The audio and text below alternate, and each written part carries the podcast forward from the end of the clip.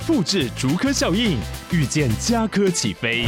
嘉义花园造镇新案 AI 世界城隆重登场，马上把握与嘉科最近的距离。嘉义科学园区无人机产业聚落，华泰名品城打造高铁 Outlet，故宫南院长庚医院县府生活圈 AI 世界城二到三房抢先预约零五三七一七五五五。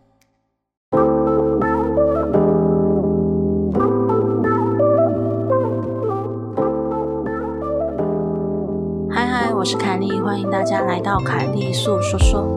希望你的耳朵能带你感受到毛骨悚然的氛围。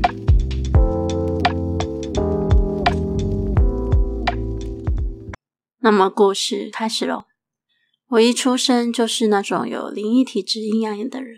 今天我想要分享一下我幼稚园的事情，因为这个事情的发生呢，我到现在对电梯还有很深的阴影。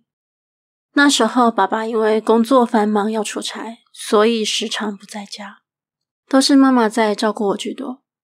那时候呢，我们是住在社区里一栋十层楼电梯大楼的二楼，我印象很深刻。那一次。我从一楼搭电梯要回家，进电梯后呢，我就按了二楼。我在电梯里等了一会，等到荧幕显示到二的数字时，我就往前准备要出去了。结果电梯门居然没有打开，我当下觉得很奇怪，抬头一看，居然发现电梯显示板的数字一直在往上跳，疯狂的跳，跳到一百多楼。我下了按了紧急铃，不断的拍打电梯。等了好久，终于接通了，却听到对方不发一语，只听到一堆杂音。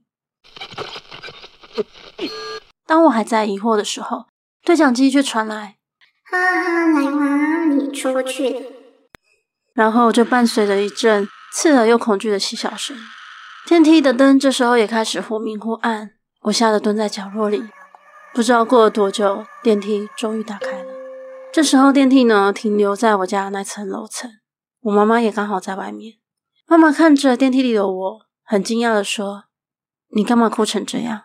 我急着把刚刚在电梯里的事情告诉她，可是妈妈听完只是说：“哎，小孩子乱讲话而已。”你梦游吧？刚才阿姨一分钟前才出电梯进家门诶。那时候我的小脑袋只是觉得，所以我刚刚是进入了奇怪的空间的吗？在那之后，不管是我自己搭还是与邻居搭乘，我发现只有我看得到这天花板有很多的黑影，嘈杂嬉笑着。但因为大人不相信我嘛，所以我就也只好装作没看见的继续生活着。直到某一天晚上，我一如往常的搭电梯准备回家，但这一次我就决定说我要闭上眼睛，听到开门声，我再打开我的眼睛。但没想到，这个举动却让我遇到更可怕的事情。当我听到电梯门开门声后，睁开眼，我看见门外不是走廊，不是我熟悉的家的走廊，我看不见有任何一户，只看到外面一片亮红，有火在燃烧，有锅子，里面有人，还有很多很多的人，还有尖叫声，一堆人跑来跑去的。最后，我看见还有一对黑白的人站在远处看着我。我当下身体也无法控制，不知道为什么，我的脚一直想要踏出去。瞬间呢，我就疯狂的挣扎，闭着眼狂念佛号后，突然我好像失去了意识，昏倒了。等我再度意识清醒的时候，我发现我自己居然是跌倒在家门口。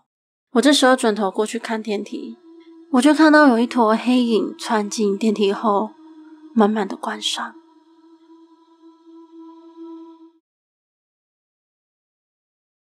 不知道大家有没有曾经去过殡仪馆的经验呢？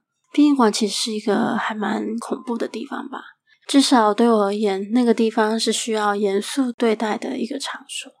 我今天想要跟你说，如何当一个称职的殡仪馆员工。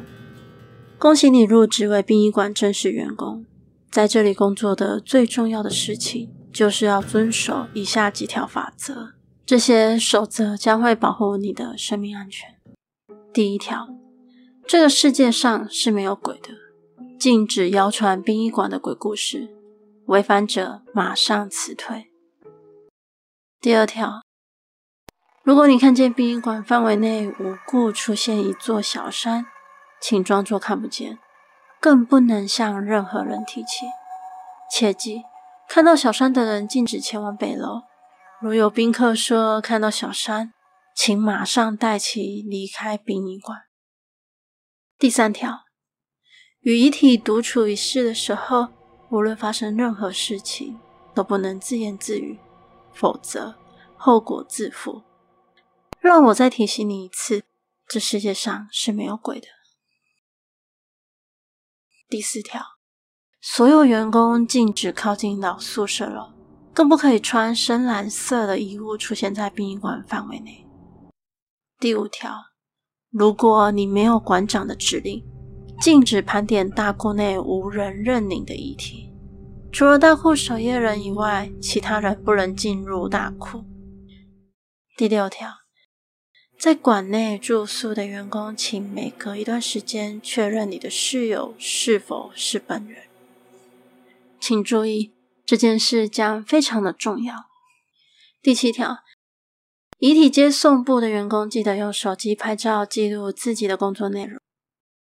第八条，午夜十二点后不能去公共厕所照镜子。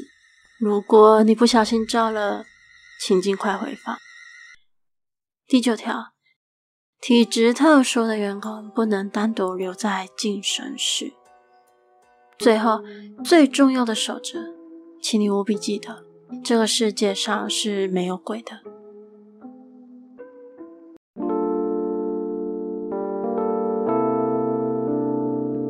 今天的节目就到这里喽，欢迎在 First Story 的留言区留言给我，也可以到 YouTube 或是 FB 粉专找我。下次你想听听什么故事呢？我们下次见喽。